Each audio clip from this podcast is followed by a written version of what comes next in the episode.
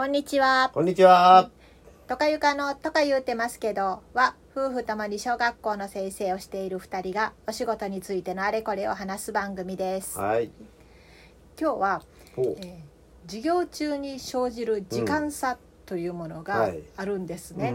うんうんえー例えば、まあ、一番単純なので言うと起立って言った時にうん。立つのにさっと立てる時とバラバラバラバラって立つ時とかねあそういう時間差？そういう時間差もあればあれば。えーこれをノートに書きなさいって言った時に、うん。さっと書く子もいれば、うん。早い子が書き終わった頃にようやく鉛筆を持つ子とあか、あ、ね、準備の時間差？そういう時間差もあるし、まあ、いろんな時間差がいろんな場面でいろんな時間差が例えばあの算数の問題を解くときに早く終わる子と時間かかる子っていうのはねまあどちらも真面目にやってても、スタートが同じであってもというそういう時間差もあるよね。う、うん。んでそのさまざまな時間差をうん。ある、あればあるほどこううん授業って進めにくくなっていくでしょ？うで昔あのある先生に、うん。力の弱いクラスほどうん学級の中の時間差が大きいとうん。いう話を聞いたことがあって、めっちゃドキッとしたんだけど、うん。その時間差を少なくするためにうん。どんな工夫をしているか、うんどんな手立てを取っているかうん。というお話を聞きたいなと思います。えっ、と例えば準備の時間準備に時間がかかるというのはもうそれは、うん、と揃えていかないとあかんと思うのよね、うん。うん、教科書開きなさいって言った時に開いてる子と開いてない子がいたらあかんので、うんうんだからそれはあのー4月からやっぱりちゃんとやっていかなあかんと思うんやけどもそれでもやっぱり、あのー時間差っていうのは子供のペースが違うから。うん。やけどもあの子供がこちら側教師に対して、うん、どれだけあの気持ちを集中させてるかというのが大きいと思うので、例えば、えっと、算数の、えっと、教科書問題パッと読み始めた時に、うんそのもん読んでる問題を子供も一緒に見ているかどうかという、うん。もうその時点で違うと思うので、うんうん。もうそれは一斉音読をさせるということかな。それとかあ全員起立なあの教科書何ページを開いてる人は座りなさいとか、なら開いてなかったら座られへんからもう必死になってす座るとか自分の考えをノートに書きなさい書けた人は起立とかうん。それとかえっとこちらから発問をしてノートに自分の考えを書か書かせて大体みんな書けたなと思うとこで全員起立で少しでも書いてる子は座りなさいって言ったらぼーっとしてた子は座られへんから立ったまま書か書かなあかんから立ったまま書きなさいとかいうようにして揃えるということをしてから先生に言われた通りでやっててよかったなという、ううん。ん、何らかの手立てを打たない限りはいちいち説教せなあかんの早くしなさいとか。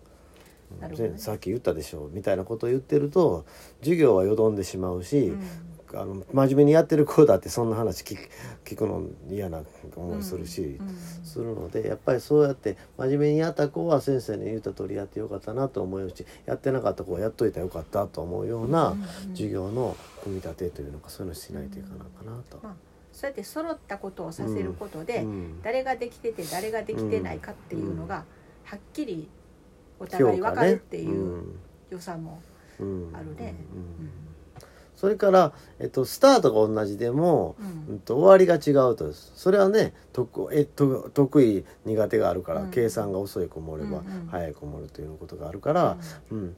例えば問題をが教科書の問題が、うん、と4問あるとしたら、うん。3番が123番の3つができた先生のとこ店にいらっしゃいと言って店に来させて、うん。で3番だけ丸をつけて丸をもらった人から4番やっていいんですよというふうにしてやって、えっと、時間差をつけながら子供にノートを持ってこさせて。うん。で4番もできた子は黒板に答えを書きなさいと言って順番に書いていってであのそうすると黒板に答えがあることによってそれがヒントになって次やっていける子も出るかあらー。それも時間差を埋めていくことになるしうん。まだできてない子もまずいまず一旦は3番までやって先生見せに行こうという目標にもなるしうん。で3番までやって店に来たけどやり方が間違ってたりするともう一回教室自分の席に戻ってやり直しをするから、うん。最後までやってからやり直しよりも途中でやり直しをする方がまだあのいいというようなことがね、うんあるので、うんそうやって時間差を埋めていくという方法もあるということだね。じゃあまあそれって時間差をつけてノートチェックをするっていうことと、早く終わった子にノーうん。黒板に書かせるっていうことで、早く終わった子を、まあ何もししない状態にしないってしないいうのかな、という状態ね。うんうんその両方が考えられるっていうことだね。音読もまあえっとこ何何ページか何ページの何行目から何ページの何行目まで読みなさいと言って全員立たして読まして読読めたら座って座って生かしたとしたら早く読んだ子は暇になってしまうので、うん座もう一回初めから読むんですよというというようなことをやってね読み終わった子はもう一度読むんですよというふうにやって活動していない時間を作らないということよね。うん。ああそうね。なんかこう早い子が暇になってしまうっていうのがね、集団が崩れていく原因の一つやね。うん。うん早い子って結構できる子だかうん。らね、うん。他に何か工夫してることってありますか、うーん。工夫していること。うん、時間差がついて。あそうそうそう、うん。つうんついた後の工夫もあるし、うん。つかないための工夫もあるかな。うん、例えばどんな場合があるかな。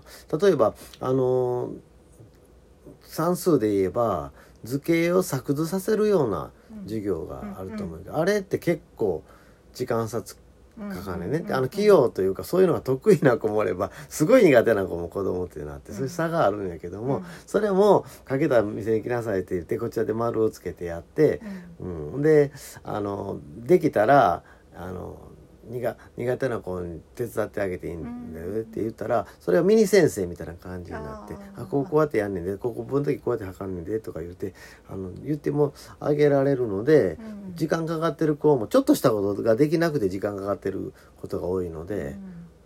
そう言われたら「あそうか」って言ってパッパッとできて持ってくる。それで時間差を埋めるというようなことができるかなとますね。なるほど。早い子にうん。バージョンとまた違うバージョンで、うんうん。ちょっと苦手な子にお手伝いにあ行かせるっていうことね。それもあるかもわからないね。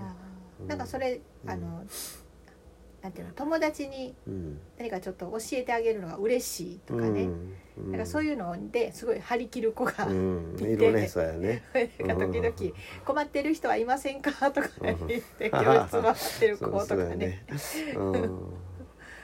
であれ動くことができるでしょ、うん。教室の中をね、うん。それでまたあのちょっとうんなんていうかな発散にするというか、んちょっと気分が変わったりしてうんいいかもしれない、うん。遅い子はずっと座ったままやけど、だからその空白にならないこと早く終わった子がうん。空白な状態にならないというね空白禁止の原則というのがねそれがちゃんと先生の側で作ってあげれてるかということやね。